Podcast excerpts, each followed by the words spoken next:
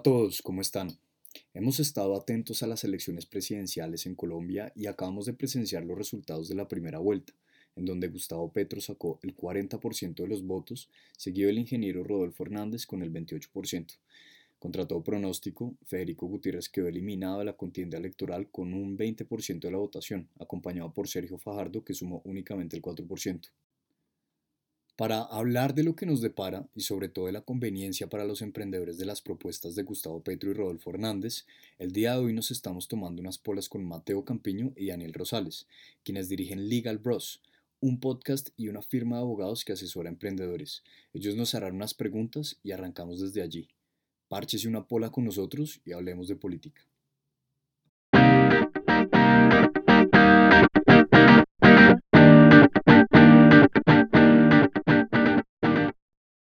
A mí se me ocurría eh, empezar eh, preguntándoles a cada uno cómo, cómo podrían definir ideológicamente, si es que es posible, a cada uno de los candidatos, a Gustavo Petro y a Rodolfo Hernández, como es, de verdad se puede definir como derecha, izquierda, ambos son de izquierda, hay, hay alguno independiente, de verdad, cada uno cómo lo ve, cómo, cómo definiría como esta lucha en términos simplemente ideológicos. Bueno, yo de, um, de, Gustavo Petro para empezar, pues que está enfrentado ahorita en segunda vuelta con Rodolfo Hernández. Podría decir que, por supuesto, pues convoca a los sectores de izquierda, pero hay algo muy interesante que he venido viéndolo desde, desde la, la, primera vuelta, incluso desde, desde, no, podría decir toda la contienda electoral, y es que Petro hoy en día es una figura mucho más institucional. Es decir, se intenta por parte de los medios de comunicación, incluso pues de sus sectores contendores, verlo como un eh, representante de la izquierda radical, asociándolo con Venezuela, asociándolo con Cuba, por muchas manifestaciones también imprecisas que ha hecho, algunas posturas de corte eh, populista, pero hoy en día yo sí podría decir que Petro tiene eh, una, un talante muy institucional y mucho menos radical de lo que fue en la alcaldía. Entonces, eh, eso obedece a varias cosas, a, que por una parte tiene que convocar a muchos más sectores de la izquierda para llegar a la presidencia, que, lo cual lo obliga a moderar su discurso y a, convocar. Pues ahorita estamos viendo eh, sectores de centro, se le unió Mocus, se le unió, se le unió Gaviria, en fin. Incluso salió un video en estos días diciendo que los uribistas que quisieran unirse, pues que se le unieran, ¿no? Entonces es, yo creo que una izquierda mucho más institucional, así lo diría yo, tiene unas posturas, eh, por supuesto, de cambio, de, de, de, reformismo. Y por el otro lado, Rodolfo Hernández, pues yo podría decir que es una persona eh, que llama la atención por ser eh, empresario uno habla con las personas y dice, a mí me gusta que es empresario, no es político, en esencia no es político, pero encasillándolo de alguna manera, tratándolo de definirlo políticamente, pues sí en todo caso está, está representando sectores más de derechas, está moviendo la opinión de derecha. Lo que pasa es que es complejo definirlo porque pues este ha sido una figura muy tiktokero, ¿no? O sea, él creció a punta de TikToks y, y, a punta de un lenguaje supremamente sencillo que hace difícil definirlo. Pero yo sí diría que es una derecha, claro, defiende la, la empresa privada y, demás. Eh, y al igual que, que, Gustavo Petro, está intentando eh, manifestar discursos sencillos, como puede ser el de la corrupción, que pues es su gran bandera, y yo sí diría populista, eh, para también esa misma derecha hacerla ver mucho más reposada, que fue en lo que de pronto falló Fico, ¿no? Entonces eso ahí yo lo dejaría. Yo, yo, yo quisiera, eh, pues a partir de la definición que acaba de dar, de dar José, es más como, como, como hacer unos, como unos bullets de lo, digamos, de cada uno de los candidatos, y es que en particular, por ejemplo, Petro, eh, no es que se haya moderado su discurso frente a, frente a a, su discurso cuando fue alcalde, sino que es que le ha tocado, o sea, porque él, se ha dado cuenta que si no modera su discurso no va a atraer gente de centro o gente que digamos que no está de acuerdo con un discurso tan radical como lo tenía él, de una izquierda marcada y, populista como lo, lo fue, eh, o como ha sido su trayectoria, digamos que política, ¿sí? Eh, eso, eso, pues, ha generado eh, que haya subido en, en, cantidad de votos y que haya podido profundizar en, digamos que en, en, partes donde antes no lograba ganar, como lo fue la costa, eh, inclusive como en algún momento discutíamos con Daniel, eh, que creció su intención de voto en, Antioquia. Entonces, a lo que voy un poco es, a Petro le ha tocado moderar su discurso si quiere, si quiere ganar, si quiere ganar votos, pero en la realidad, en el fondo, eh, en mi opinión, creo que no es eh, algo verdadero. ¿sí? O sea, simplemente cuestión electoral previa a, eh, y pues una vez logre su objetivo, pues seguirá con su, con su, con su pensamiento. ¿sí? Em, por ejemplo, digamos, Gustavo Bolívar, que es casi que, que, que su mano derecha, em, ha sido completamente radical como ha sido siempre, o como ha sido en el pasado y se ha mantenido en este momento. ¿Listo? Eso, eso por el lado de Gustavo Petro. Ahora, por el lado de Rodolfo es... El, crecimiento de Rodolfo se me hace muy, muy curioso y es... Em, demuestra cómo la sociedad colombiana está literalmente mamada de em, la política o de los políticos tradicionales. ¿sí? Y creo que eso es lo que su, su valor como más, su valor agregado y lo que él más representa, porque él se vende así como el cambio, yo no, o sea, cuando él sale y, habla en su discurso es, yo soy el cambio, yo no represento eh, la misma política que viene y eh, también se vende como pues una persona que creó su empresa de la nada, que viene de abajo y ha creado, entre comillas, un imperio, pues digamos, de la construcción en, en, Santander. Eh, y así pues pretende ser, eh, digamos que cuando, su, cuando suba a la, a la presidencia. Eso es básicamente, digamos, lo que yo diría de esos dos, de, esos, de los dos candidatos. Bueno, yo, yo tocaría tres puntos. primero me volvería un poco en la explicación y es entender un poco el panorama político que estamos viviendo en este momento.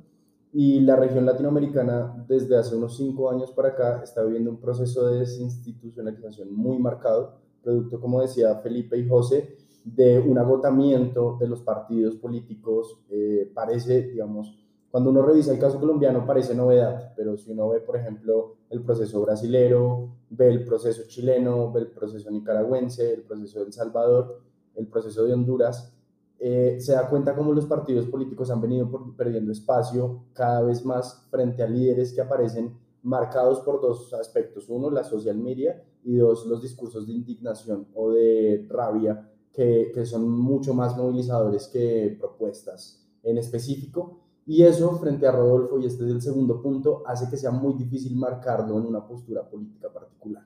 Así como, por ejemplo, uno no puede hablar de Nayib Bukele como un líder de izquierda o un líder de derecha, como no puede hablar de, de otros líderes latinoamericanos en esos espectros ideológicos que estábamos tan acostumbrados desde las ciencias sociales a evaluar con cierta facilidad, de si los programas sociales van, digamos, el, programa de gobierno va encaminado a más programas sociales o subsidios de izquierda, o si defender la propiedad privada es más de derecha, porque primero frente a Rodolfo Hernández y frente a los líderes populistas de la región hay una ambigüedad muy grande en las propuestas que plantean. No tienen reparo en proponer entregar viviendas de interés social, como tampoco tienen reparo en hablar de exenciones a impuestos o hablar de eliminar la corrupción, porque en cierta medida lo que hacen estos líderes es hablarle a la necesidad de la población más que tener de fondo un aspecto ideológico que los recubra. Primero porque hay una ausencia de partido político. No tiene de alguna manera Rodolfo Hernández un mandatorio o, la forma de hacer accountability a través de una estructura partidista como si la tenía, por ejemplo, Federico Gutiérrez o en el caso de Gustavo Petro, de actores que lo acompañan y que de alguna manera tienen ciertas exigencias programáticas. Y en ese sentido lo que representa Rodolfo Hernández es una antipolítica que yo, digamos, estaría en contra de José en cuanto a que recoge solo los sectores de derecha. Estamos viendo, por ejemplo, cómo la Centro Esperanza se le está uniendo, pero no solo eso, sino que por más que el mapa electoral del pasado 19, 29 de mayo nos mostró una división entre lo que es la periferia geográfica que le vota a Petro y el centro del país que le vota a Rodolfo Hernández, vimos cómo en territorios en donde Petro ganó con 35% de, de intención de, de, voto, perdón, en ciudades como Barranquilla y demás, Rodolfo Hernández igual se le trepó por encima de, de Federico Gutiérrez y no necesariamente es un voto de derecha marcado eh, juicioso, porque ese voto precisamente era la base fuerte que ya tenía la derecha y fueron los 5 millones de votos que la derecha eh, en esencia ganó con Federico Gutiérrez. Este es más un voto indeciso, un voto medio, un voto de inconformidad que un día podría votar por Gustavo Petro si representa un cambio y al otro día podría votar por Rodolfo Fernández si ese miedo, digamos, que es el tercer punto que ahora toco, es el de lo que estamos viendo frente a Gustavo Petro no es que se le pueda marcar en un espectro ideológico particular, es un tipo que desde que inicia como senador hasta el día de hoy, probablemente usted lo pueda ubicar en un diagrama de Nolen desde socialdemócrata hasta una izquierda bolivariana, pero lo que moviliza realmente en este momento sobre Gustavo Petro es la, la, el tope que, digamos, los movimientos sociales alcanzaron a tener en esta primera vuelta, que es una votación idéntica a la de la segunda vuelta de hace cuatro años, es decir, la izquierda en Colombia no creció. Y por el otro lado, sí creció el antipetrismo, y es este miedo que lo que hace es recogerse en Rodolfo Hernández, y es la posibilidad no de un cambio, sino de que Gustavo Petro no llegue a la presidencia. Y eso es, digamos, el ambiente político, la lectura que uno debería estar haciendo en este momento. La gente sí quiere un cambio, pero hay dos visiones de cambio completamente, si se quiere, opuestas, en la medida de lo que se pretende de un modelo estructural, de cambio de modelo estructural de Gustavo Petro, y por el otro lado, más bien un modelo de cambio en la función pública que, que pretende Rodolfo Hernández y por lo cual es tan difícil encasillar, porque no tiene un partido político detrás. Yo, quisiera, yo quisiera acotar un, un, tema adicional y es que eh, estamos viendo un fenómeno muy interesante porque ambos candidatos, Petro y Rodolfo Hernández, son populistas a mi juicio. ¿Por qué? ¿Qué es el populismo? El populismo no es una corriente política, sino que es una herramienta discursiva que propende por la diferenciación entre el pueblo y las élites, de alguna manera lo cual lleva, por ejemplo, a simplificar discursos, digamos, leer problemas complejos y comunicarlos de una forma sencilla por la simple movilización de la gente. Y en general esa diferenciación de nosotros y ellos, nosotros el pueblo versus las élites, versus los corruptos, versus las clases políticas tradicionales. Esa es la estrategia que están tomando ambos, Petro y también Rodolfo Hernández. Entonces es muy interesante porque utilizan herramientas discursivas iguales, pero al tiempo sí es el enfrentamiento de dos modelos que es muy difícil encasillarlos si solo se entienden de lo, desde lo que está pasando en el mundo. De, de, del lado de Rodolfo Hernández, estamos viendo que en el mundo están creciendo líderes políticos inexpertos, que se podrían ver como outsiders miremos el caso de Zelensky, que pues es un actor, un, un, comediante que jugaba o más bien actuaba a ser presidente y luego se lanzó a la presidencia y quedó de presidente. Trump, también un empresario. Eh, es decir, múltiples ejemplos mundiales que por el desgaste institucional que decía Daniel están ganando mucho más espacio. Es por el, por el lado de, de Rodolfo, pero por el lado de Petro, que es el, el, el modelo que se le enfrenta, es esa izquierda con ganas de ser institucional, con ganas de ya perder todas las oportunidades históricamente que han tenido para llegar al poder y finalmente de pronto atajar esta oportunidad, pero entendiendo que solamente lo pueden hacer valiéndose de las instituciones, mostrándose como democráticos, incluso haciendo uso de las maquinarias, que las maquinarias en Colombia claro, digamos, como dice Daniel, han perdido, han, se han desgastado, pero de alguna manera, a mi juicio, en la opinión. Porque es que no es solamente uno irse a las regiones y allá, las maquinarias son las que ponen los buses, todas las cosas para que la gente vote, ¿sí? O sea, siguen siendo relevantes. Pero más, más en el mapa de las elecciones legislativas. De hecho, no se hicieron contar en estas presidenciales y eso pues dice bastante de la capacidad que han tenido y cómo se golpearon, por ejemplo, Cambio Radical, el Partido de la U, Liberal es un partido que pues permanece bastante fuerte en las regiones, igual el Partido Conservador, pero dése cuenta usted cómo igual pierden asientos en el Congreso porque pues han perdido por dos razones. Una, cuando el bienestar social ha venido en aumento en Colombia, los partidos políticos, principalmente tradicionales, han perdido esa capacidad porque las, las necesidades cambian de la gente y la, la forma de aproximarse a la política también cambia. Lo segundo que yo iba a decir es, eh, para complementar un poco el argumento que usted estaba dando, a mí me parece muy importante como desde la segunda, o sea, como desde el final de la primera vuelta, parece que en la opinión pública Gustavo Petro es un cambio mucho más moderado frente a lo que representa Rodolfo Hernández. Cuando previo a la primera vuelta, Gustavo Petro era un cambio, un salto al vacío, casi un suicidio para el país. Y es mostrar cómo, por ejemplo, llega Alejandro Gaviria, llega Prada, llegan actores de la política tradicional a mostrar cómo este es el cambio más moderado que se puede dar en este momento en el país. José, pero entonces sobre eso, citando eh, a Star Wars, para los que vayan a entender la referencia, Petro entonces se convirtió en aquello que juró destruir un poco, o sea, o tú no lo ves así. Yo creo que es una persona que se ha mantenido fiel a, a sus ideales de, a mí me gusta mucho una frase que usa Gaviria, que es el, el, cambio responsable, que no se lo atribuyen mucho a Petro porque pareciera que está proponiendo reformas tan estructurales y tan radicales que parecieran ser irresponsables.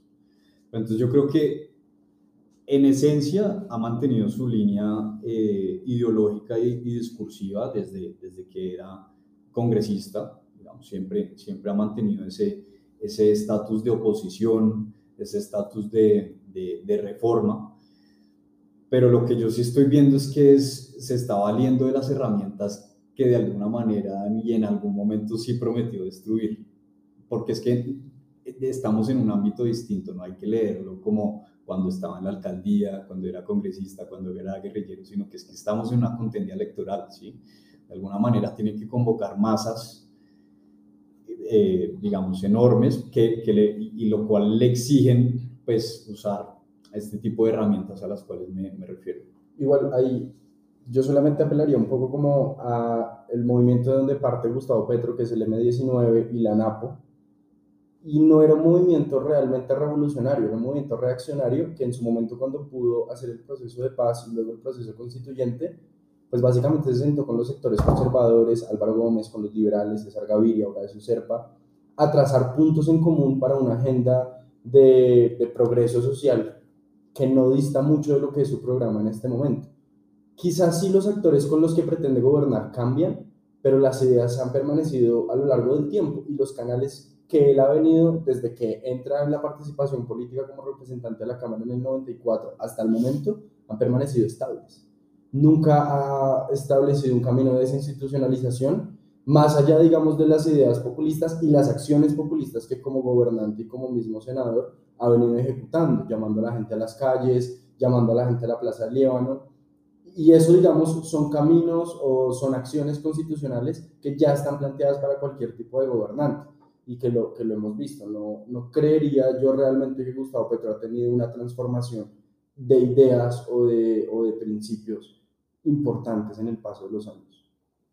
Bueno, yo, digamos, me quedo rondando esta pregunta y la tengo que hacer de la definición que dio José populismo, porque si alguien escucha esa definición, podría no verlo como una palabra que per se tenga una connotación tan negativa, simplemente es como el pueblo versus las élites, y tal vez las élites no siempre tienen razón en todo, eh, no sé, al final es una democracia donde eh, entiendo el sentimiento que muchas personas pueden tener de tal vez nuestra voz no se está haciendo oír, tal vez hay otra forma de aproximarse a las cosas, pero también no sé si ustedes tengan otra definición diferente, porque per se de pronto también es más como prometer cosas que de verdad no se pueden hacer técnicamente. sí.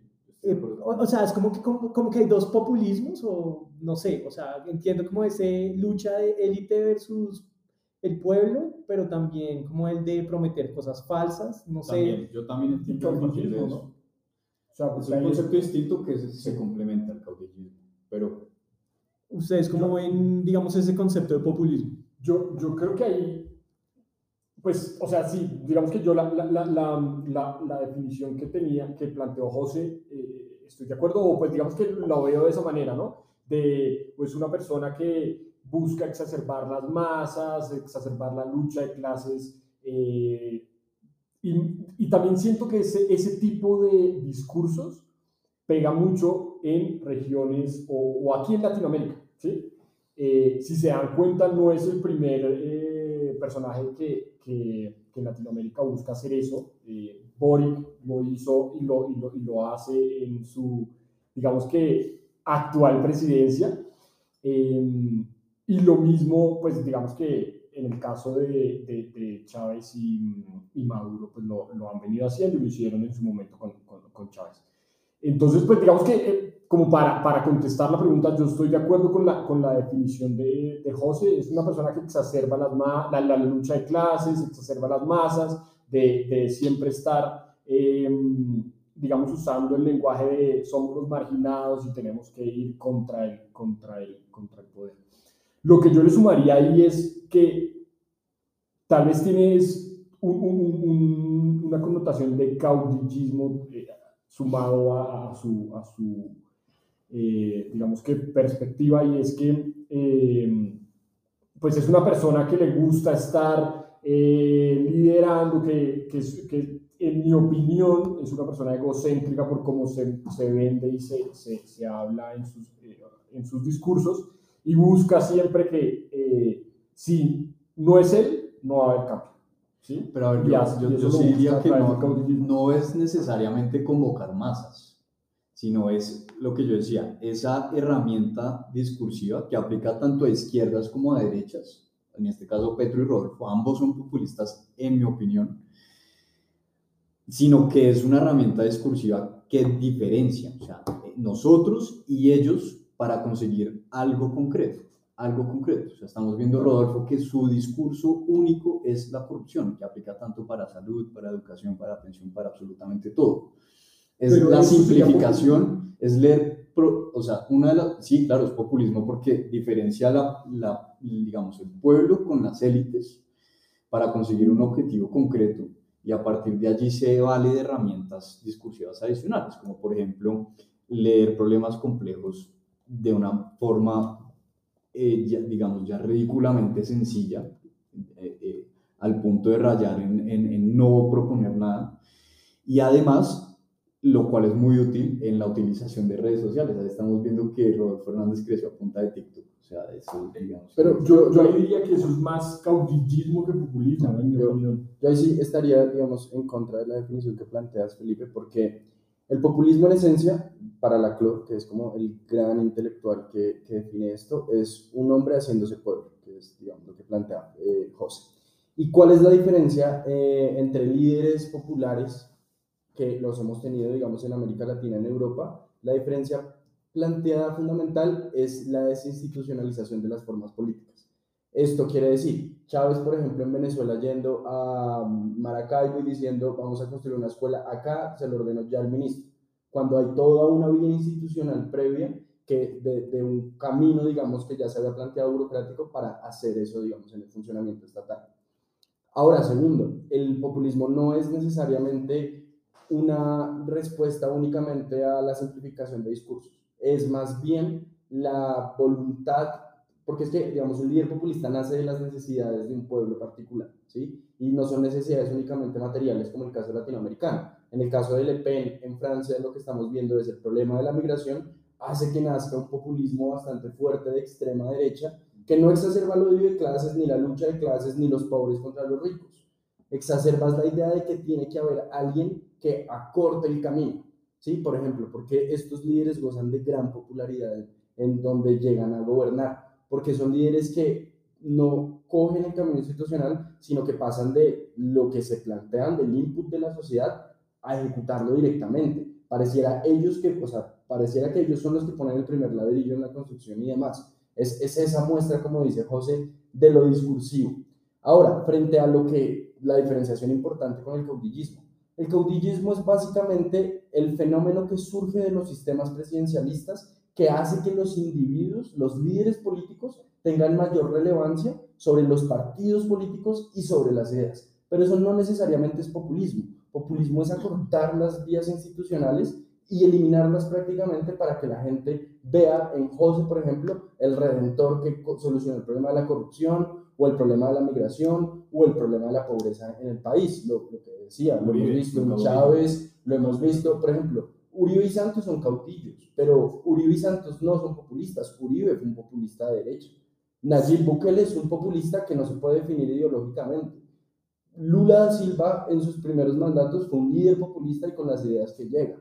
¿sí? Sobre Boric creo que no, de hecho estamos viendo cómo ha utilizado vías institucionales en sus primeros días de gobierno, que lo que han hecho es reducirle popularidad, porque los movimientos que, que estaban, digamos, ávidos de cambio, ven que este man está tomando el mismo camino que sus predecesores. Bueno, yo creo que pues ahí llegamos a la primera parte pues, de, de, primer de, de este capítulo, vamos, que es fue a cerrar como este tema que era como... eh, conocerlos, saber qué posturas tienen. frente- ideológicamente dónde está cada candidato, como para que pues, la audiencia sepa bien como qué representan, pero pues vamos a cerrar ya este primer fragmento. Y pues nada, vamos a comenzar entonces ahorita sí con las preguntas, sobre todo pues obviamente pues no al 100% del, del plan programático de cada candidato, pues porque pues obviamente eso pues, sería muy extenso, pero sí más o menos unas preguntas eh, un poco abiertas que vamos a ir obviamente pues manejando según lo que ustedes vayan contestando y pues la idea es que igual sigan debatiendo entre ustedes. Entonces pues ya, pues ya vamos a empezar a hacer la- las preguntas y ya seguimos.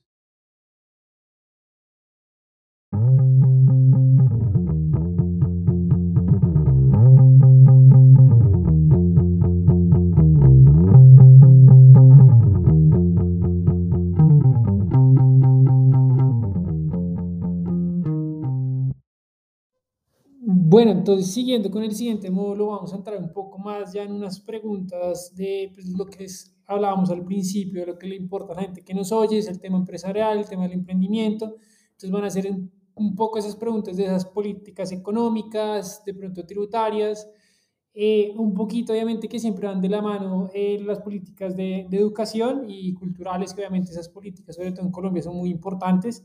Pero bueno, entonces digamos, para comenzar y pues ya que nos mostraron mucho, o pues mucho en el sentido del poco tiempo que tenemos, de sus pensamientos ideo- ideológicos y digamos como su pensamiento frente a las elecciones y los candidatos que podrían estar apoyando, pues les quisiéramos preguntar cómo cada candidato tiene y sobre todo hoy hubo un poco de polémica respecto a, a esas políticas de intervención de comercio, comercio exterior. Digamos, ¿ustedes qué opinan? ¿Necesitamos abrirnos más, cerrarnos?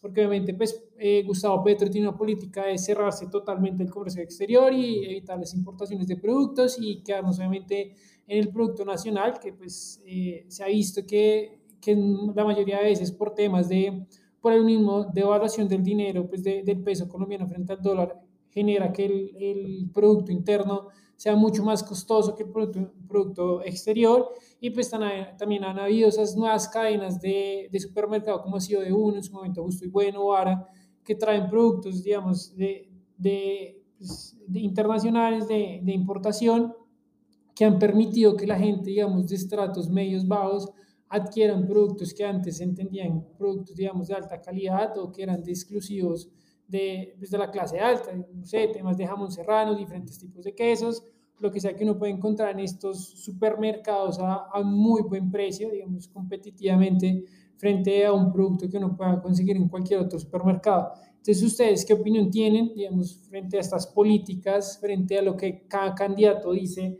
están o no de acuerdo? Porque, digamos, hoy pues, se hablaba que, que en una entrevista Rodolfo Hernández comunicaba que no, que lo que va a hacer es traer más productos, importar más productos para, obviamente, manejar un poco el tema de la inflación que se vive pues, a nivel mundial, pues, sobre, también en Colombia, para que la gente tenga la capacidad de adquirir productos más baratos. Y entonces entra un poco, digamos, esa contrapropuesta o, esa, o, esa, eh, o ese ataque de, de, la gente del otro lado, es que obviamente pues, no pueden ser más baratos debido a que el dólar está muy costoso. Entonces, pues, ¿qué, qué opinan de eso? Yo, yo quiero iniciar diciendo que en temas, digamos, puntualmente como iniciadas de comercio exterior, no son muy distintas las propuestas, ¿no? O sea, por ejemplo, particularmente hablando del agro, eh, los dos candidatos plantean casi que cerrarse, ¿sí? O sea, incentivar el producto interno, la producción nacional, eh, de los productos, digamos, como más grandes y banderas que producimos, papa, yuca, plátano y demás. Eh, pero cuando uno lo ve en líneas macro, los dos eh, programas no son muy distintos. Es, es, y es bastante curioso porque ambos, digamos que se atacan y dicen, y, y, lo que mencionabas de que de que dice, eh, se atacan diciendo que sus programas pues no son ejecutables por distintas razones, pero al final del día proponen lo mismo y es, es, es, cerrarse a la producción nacional. ¿sí? sí yo, yo, a ver, yo frente a eso lo que iba a mencionar es que sobre Rodolfo Fernández uno tiene lo que, ah, lo que dicen medios y lo que dice su programa. Y lo que dice Felipe es completamente cierto. Ambos plantean líneas proteccionistas sobre algunos mercados, que es, importante revisarlo. Por ejemplo, frente al agro, no solamente en temas de importación de alimentos, Gustavo Petro propone un, un arancel inteligente para los productos que ya se producen acá o para generar una ventaja comparativa, sino que además plantean controles de precios a insumos agropecuarios que lo que hemos visto pues desde la promulgación de la ley en el 2021 es que pues, realmente no se controlaron, la inflación se comió básicamente esos subsidios que el gobierno planteó en un momento y, y ambos, digamos, en, en, ambos escenarios tendríamos una línea de continuidad frente al comercio exterior en, en general, es decir, no, no se van a aumentar significativamente aranceles eh, más allá del agro, que es algo que Colombia ha venido haciendo históricamente. Colombia no es un país que importe significativamente más de lo que produce. Lo que pasa es que pues tenemos una demanda interna que no se abastece con lo que se produce localmente y por eso se hace necesario traer productos del exterior, principalmente que no se producen localmente, como lo, lo mencionaban ustedes, jamones, quesos y demás, que al consumidor final en definitiva han beneficiado y eso de alguna manera frente a la línea de gobernabilidad de ambos no se prevé un panorama de mucho cambio realmente. Lo que sí digamos es positivo si se quieren ambos programas es que pretenden fortalecer la industria nacional, principalmente en sectores en donde se tiene ventaja comparativa y ahí yo creo que uno debe tener presente que ambos se paran en posturas de el proteccionismo es necesario en la medida en que uno se pueda fortalecer en los sectores en donde tiene ventaja o puede tener ventaja comparativa para luego salir a competir en el mercado. Si no, realmente sería casi que un suicidio y muestra de eso ha sido unos resultados en sectores particulares como el agro en Colombia frente al TLC con, con Estados Unidos y con la Unión Europea, en donde hay un desbalance realmente entre lo que se exporta, el valor agregado de lo que se exporta y lo que Colombia recibe.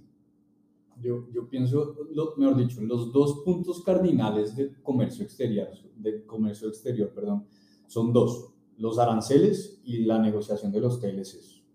Digamos, más allá, más allá de esos dos temas, claro, hay complejidades, pero es lo cardinal.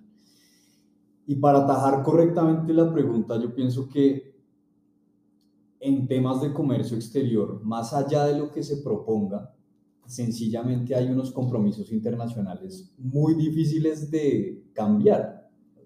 Es decir, comparémoslo con Estados Unidos, concretamente Trump, que intentó renegociar el TLC con Canadá y con México, y siendo la parte dominante de ese negocio o de ese tratado, le tomó año y medio eh, modificarlo. ¿sí?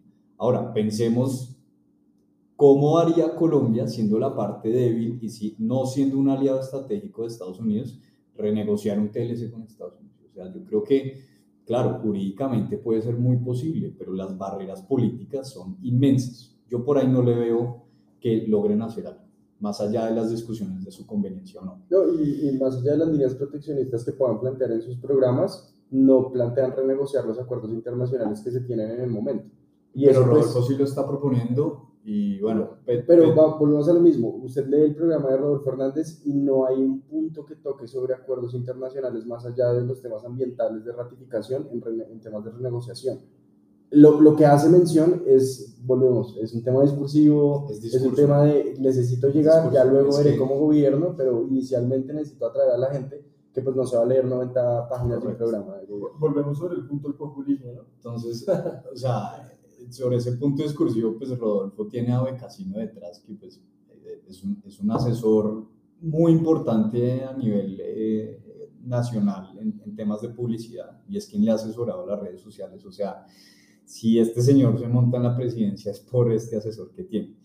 Y frente al otro punto de los aranceles, estoy muy completamente, estoy completamente de acuerdo en el tema de que sería un suicidio volver al país completamente proteccionista por la sencilla razón de que estamos en un, en un, en un eh, mundo globalizado.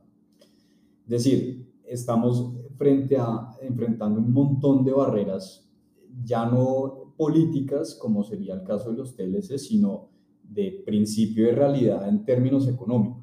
O sea, no creo que al adelantar ese tipo de políticas pues sean, digamos, tan idiotas de, de, de dar ese paso adelante. Pero lo que sí hace más sentido es que generen intenten dar ese, ese, al menos ese intento de negociación frente a relaciones comerciales concretas donde se podría ahí sí tener, ser la parte fuerte del negocio, como en temas agrarios. Y a partir de allí sí, por supuesto, pues, digamos, eh, continuar con el modelo económico colombiano, que pues es el neoliberal, y, cambiarlo, eh, pues es imposible. Es recordemos que un presidente no es un rey, ¿sí? O sea, hay un andamiaje institucional en Colombia que impide hacer muchas cosas. Vuelvo al tema de los TLCs. Los TLCs en Colombia, ¿por qué son obligatorios? Porque se tramitan por el Congreso y se vuelven, se vuelven ley, ¿sí? Y tienen un trámite especial. Es decir, el presidente con un solo clic no puede hacer estos cambios tan radicales. Requieren una, serie de procesos tan complejos que en materia de comercio exterior. Yo veo que, que pues se está complicando la, las propuestas de ambos candidatos. Bueno, eh, sigamos con el siguiente tema, que es el tema de las reformas tributarias o no reformas tributarias que propone cada candidato.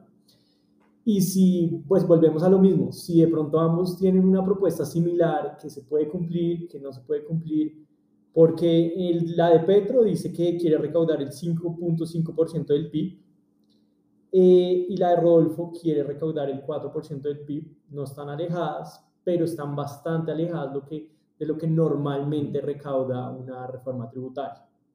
Entonces, ¿cómo la ven? ¿Si va a ser posible? ¿Si es una propuesta, ay sí, populista, técnica o, o, o los dos están, mejor dicho, medio locos? Pero bueno, antes de continuar, digamos también un poco, pues el análisis que se le hace frente, digamos, puede que no estén alejadas porcentualmente, pero sí de pronto el enfoque, el enfoque que tiene sí, claro. cada, cada propuesta tributaria digamos, obviamente, y pues, lo que dice Gustavo Petro es las 4.000 personas más ricas del país, pues que digamos matemáticamente se le hizo cuánto equivaldría a ese, equivaldría a recaudarles 30 millones de pesos diarios durante un año, pues que obviamente pues, pues eh, es casi imposible, pues porque pues, por más que una persona esté generando ingresos, pues no es algo que sea estable.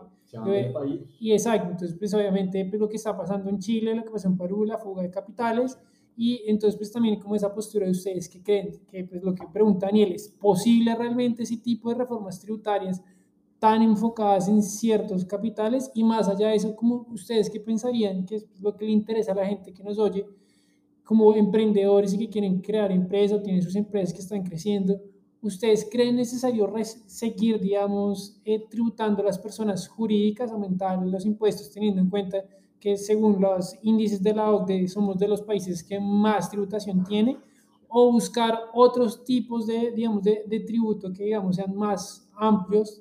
Pues casi todos han dicho volver a reducir el, el IVA o mirar qué, qué, otras maneras tenemos de eso. Y sobre todo algo pues muy que sí se me hace pues, bastante populista, es decir, tributemos el dividendo. Entonces, pues las empresas al, al final y al cabo, pues no, pues no reparten utilidades y miran de qué manera pues los, las personas que son accionistas de esas empresas pueden utilizarlas. Entonces, pues no sé quién quiera... Pero eh, es, es, la nómina. esperemos una cosa y es que, o sea, contestemos eso de eh, cuánto puede recaudar la reforma y después vamos como impuesto por impuesto y lo que propone cada candidato, que es algo que un emprendedor tiene que tener muy en cuenta. Entonces, como que esta, esta primera respuesta es como limitándonos a eso y y listo. Entonces, pues adelante.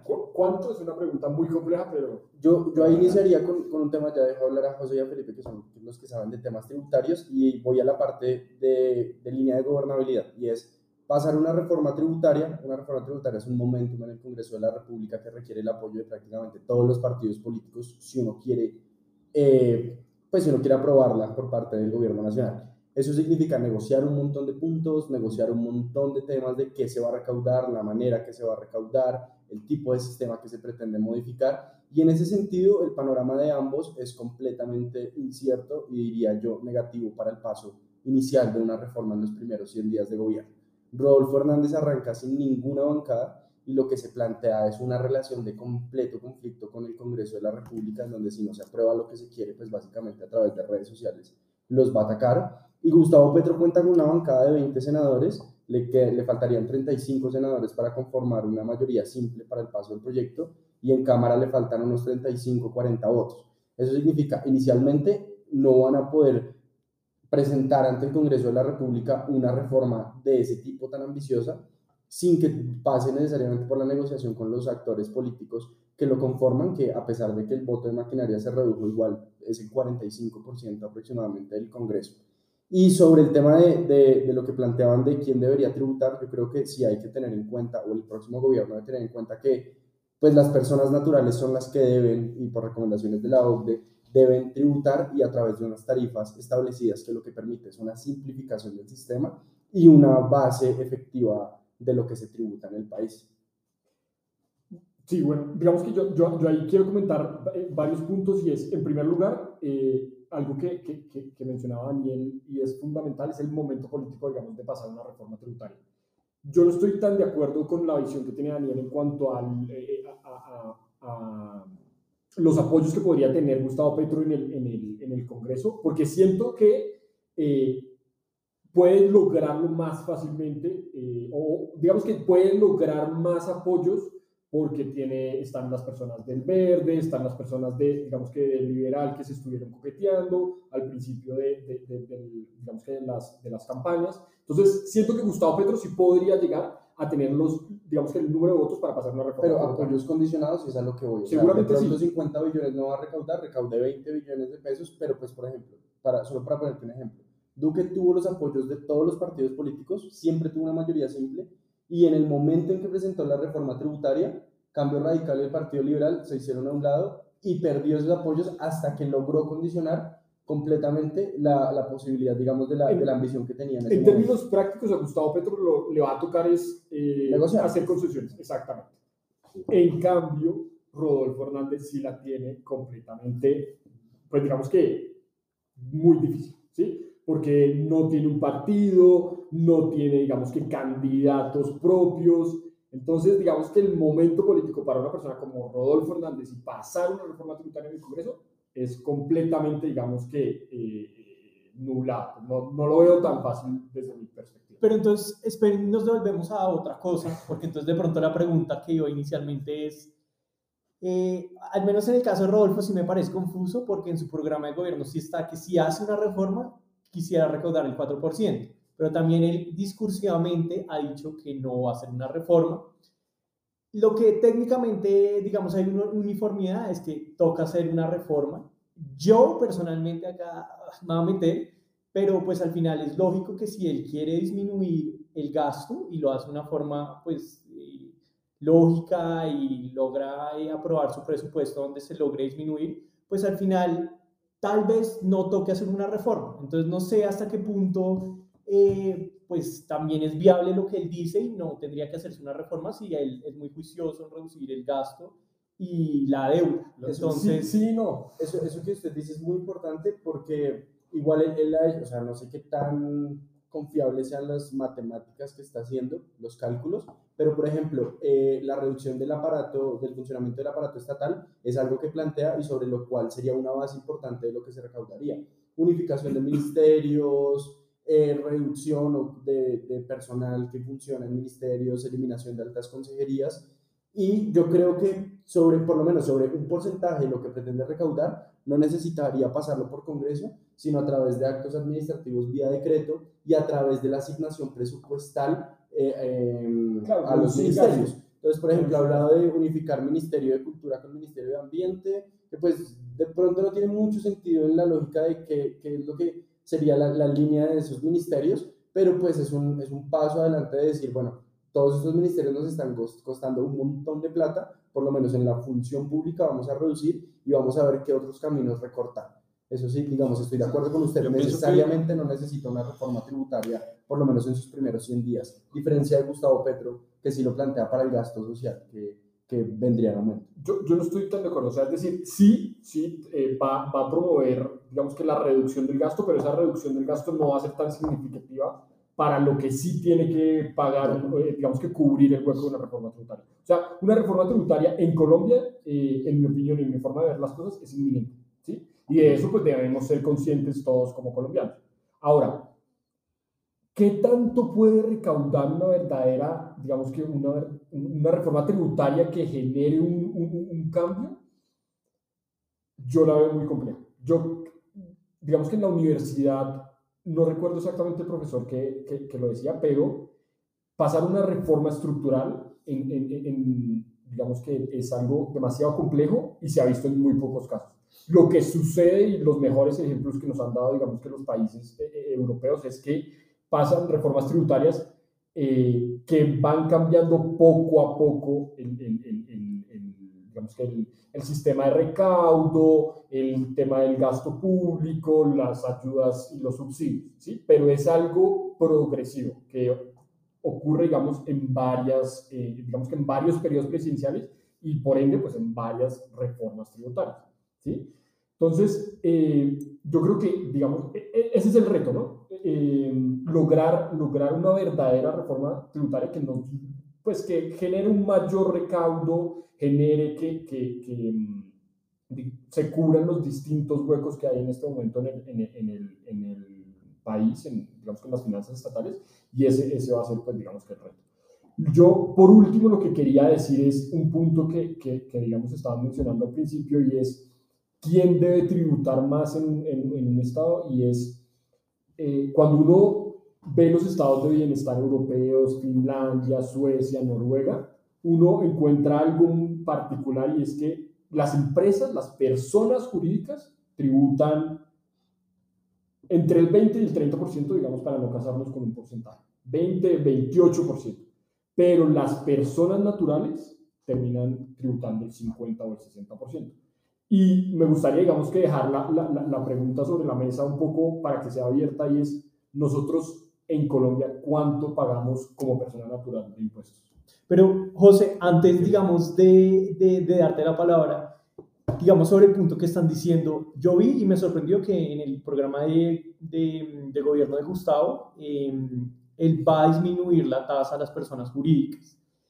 Pero sobre el punto de aumentarla o, digamos, recargar esa, ese recaudo en las personas naturales, acá hay un problema y es que, bueno, la reforma de Duque en el 2021, que desató todas las marchas, tenía cosas malas, pero sí era una reforma que intentaba que las personas naturales sin importar sus ingresos, todos aportar. Entonces, ambos candidatos les he escuchado decir, no vamos a hacer ese tipo de reformas, o también se arriesgarían a recibir el mismo rechazo, pues porque a la hora de la verdad, pues van a ser personas naturales, o sea, del día a día de todo tipo, personas eh, que trabajan en empresas, en lo que sea, que van a tener que pagar más. Entonces, pues claro, es el deber ser de la OCDE y todo, pero ya, pues miren lo que pasó por intentar eso una vez, entonces creo que eso no sé qué tan viable lo vean pienso que se debe partir del consenso eh, en torno a que el país está quebrado y que una reforma tributaria es necesaria. Entonces, el, el, este discurso o esa lógica que maneja Rodolfo Hernández de que va a reducir el gasto del Estado y por tanto no se va a hacer una reforma tributaria debe estar de plano rechazada y más bien empezar a estudiar con seriedad cuál es el justo balance que necesitamos en términos tributarios. Como para partir, yo diría eso. Y frente a la pregunta de Petro, yo diría que el reto en este momento es cómo ampliar la base de recaudo. No, o sea, obviamente la pregunta y, el reto está en, subir la cantidad de recaudo, digamos, eh, lo que usted decía, 4 o 5% del PIB, no sé, pero la base de recaudo, porque él se casó con la idea de que esa base del recaudo del país debe estar pues en la gente más rica, lo cual no solamente lo hace titular de, ese, de esa, para tildarlo como, como chavista, pues eh, socialista, supremamente peligroso para el país, sino que pues es, es, es una propuesta a mi juicio completamente inviable. Yo eh, en este momento estoy aprendiendo mucho de, de, estos temas corporativos en Estados Unidos, cómo funcionan, y me ha sorprendido la facilidad con la cual un colombiano o cualquier extranjero puede constituir una empresa en Estados Unidos con, completa, con completo anonimato y, y pues digamos, de alguna manera eh, y no siendo el deber ser, pues evadiendo este tipo de políticas, sea de Colombia o de cualquier país. ¿sí? O sea, en términos prácticos no tiene mayor viabilidad. Pero también, por el otro lado, pues está el reto de uno cómo tributa a, la, a, la, a las personas naturales, ¿no? O sea, la, la, regla fácil en Colombia fue pues con el IVA, que fue creciendo poco a poco eh, hasta llegar hoy en día al 19% y adicionalmente con el 4 por mil, que es eh, pues un completo robo. Eh, y frente a esos dos puntos, yo la verdad no he escuchado a Petro decir nada frente a esas dos cosas, pero... Yo escuché decir sí. que el IVA no iba a hacer modificaciones pero Rodolfo sí. Rodolfo, Rodolfo dijo, Rodolfo sí. voy a bajar, baja, porque sería grabar Rodolfo toda la dijo, voy a eliminar el 4 por mil y voy a bajar el IVA al 10%. Yo no he, no he terminado de entender, Rodolfo, la lógica de Rodolfo, o sea, y por eso me lleva a concluir que todo es un tema eh, discursivo y populista, volvemos al tema, porque no le encuentro aún la lógica, ¿sí? O sea, para enfocar entonces la discusión, o sea, el reto hoy debe estar en cómo ampliar la base, pero también al tiempo respetando, eh, o más bien teniendo en cuenta que es que las empresas están reventadas. Digamos, O sea, no debe recaer ahí el, el, el, el, el esfuerzo. Ahí, ahí me surge un comentario y digamos que obviamente la persona que no tenga el conocimiento, pues que no sabe el diferente tipo de, de tributos que hay, pues no entiende de pronto cómo funciona el IVA. Digamos, el IVA funciona en toda la cadena de producción, entonces obviamente lo que se busca, pues lo que se puede buscar al momento de reducir el IVA es que obviamente al productor, pues es menor el, el gasto, entonces obviamente pues el costo a, a la venta pues puede ser menor, entonces lo que se busca pues entre comillas, es mover la economía. Si a mí me vale menos, pues lo vendo más barato, la persona pues lo compra más barato, ahorra dinero, obviamente pues compra más. Pero obviamente pues eso ya lo, la práctica es, es muy difícil. Respecto también al ingreso que le va a generar al Estado se disminuye, que obviamente pues puede ir en otros tipos de tributos, pues sí, pues, sí se amplía. Pero Además, sobre sí. esta propuesta del IVA, a mí eh, me parece que tiene demasiados problemas, porque hay un detalle que la gente no analiza de cómo la va a implementar. Y es que, listo, en cada punto de la cadena de valor eh, va a grabar el 10%, pero ahora no va a permitir los descuentos. Eso va a hacer que todos los productos se encarezcan, porque al final eh, es una forma de generar aún más recaudo, o sea, no está per se bajando los impuestos, sino por el contrario los está subiendo y va a estar, encar- está encareciendo los productos. Entonces, pues creo que ahí sí hay un poco de desinformación o no hay la suficiente foco en esa parte de ya no se van a permitir los descuentos en cada punto de la cadena de valor. Y, y ahí entra en juego el principio de progresividad, que no es otra cosa que grabar más a quien pues tiene más capacidad de, de, de vengar dinero, ¿no? O de pagar impuestos. Porque una cosa que sí quedó clara y que no podemos volver a ese error es la reforma tributaria que nos clavaron en plena pandemia. Que, o sea, y como Pero muy era la bien reforma tributaria más progresista que No, alguna no, no, había pero la que fue ¿no? aprobada el año siguiente. O sea, es que, a ver, la, la del 2020. Ese es un punto la, la- que 20. se cayó en abril del 2021 era una reforma que, digamos, tenía puntos positivos y demás. El problema era el momento político en donde se da. O sea, usted no puede poner una, pues, digamos, a las personas naturales a tributar en un momento en donde Sí. apenas está Es que lo que quiero decir es que el reto es ampliar la base, pero no a costa del principio Exacto. de progresividad. Es De que es- ese balance, o sea, la solución, digamos, no se la puedo dar acá porque es una cosa muy técnica y ya deberían haber, pues, digamos, te- eh, gente experta en tributario echándole cabeza al tema. Pero para la discusión pública la gente debería tener al menos esos principios en la cabeza, ¿sí? O sea, el- el- la situación de que las empresas están reventadas, uno. El, el tema de que el reto ahorita es ampliar la base, dos. Tres, no a costa de la progresividad. Yo creo que esa es la, la, la- y todo digamos, Pero para con ser el eje justos- transversal de que sí o sí tiene que haber reforma tributaria y además, lo hablamos en, en nuestro anterior podcast, ya lo decía Daniel, que debe ser sostenible en el tiempo, porque las empresas, por ejemplo, los clientes de ustedes, los emprendedores que están empezando, pues les cambian las reglas Claro. de juego, y Felipe lo Y decía eso también, la inversión un montón. o les sea, cambian las reglas todos los años, y así como es posible salir, salir adelante, ¿no? Pero sobre ese punto es porque esa reforma que desató las marchas ampliaba la base, y, pero lo hacía de forma progresiva. Es decir, si ahorita tienen que tributar en renta a las personas que ganen 4 millones 500 al mes más o menos, ahora lo ampliaba a las personas que ganarán dos al. Pero lo hacía de forma progresiva, no es que todo el mundo fuera a tributar con la misma tasa, esas personas que ahora iban a pagar 2 millones lo hacían con una tasa más baja. O sea, no es que no fuera progresivo. No tributar, sino declarar. Que es, que es, muy diferente, que obviamente es la falta de información, que es diferente declarar a tributar, que obviamente todos podemos declarar si tenemos ingresos mayores a pues el juguete cada año, que más o menos son como 45 millones de pesos este año, pero pues eh, obviamente eso sí genera un poco de descontento la falta de información. Entonces, pues... Eh, bueno, y no sé, falta hablar de algo muy importante que proponen, porque es el tema de los dividendos, que ya mencionó Mateo, ya hizo la introducción.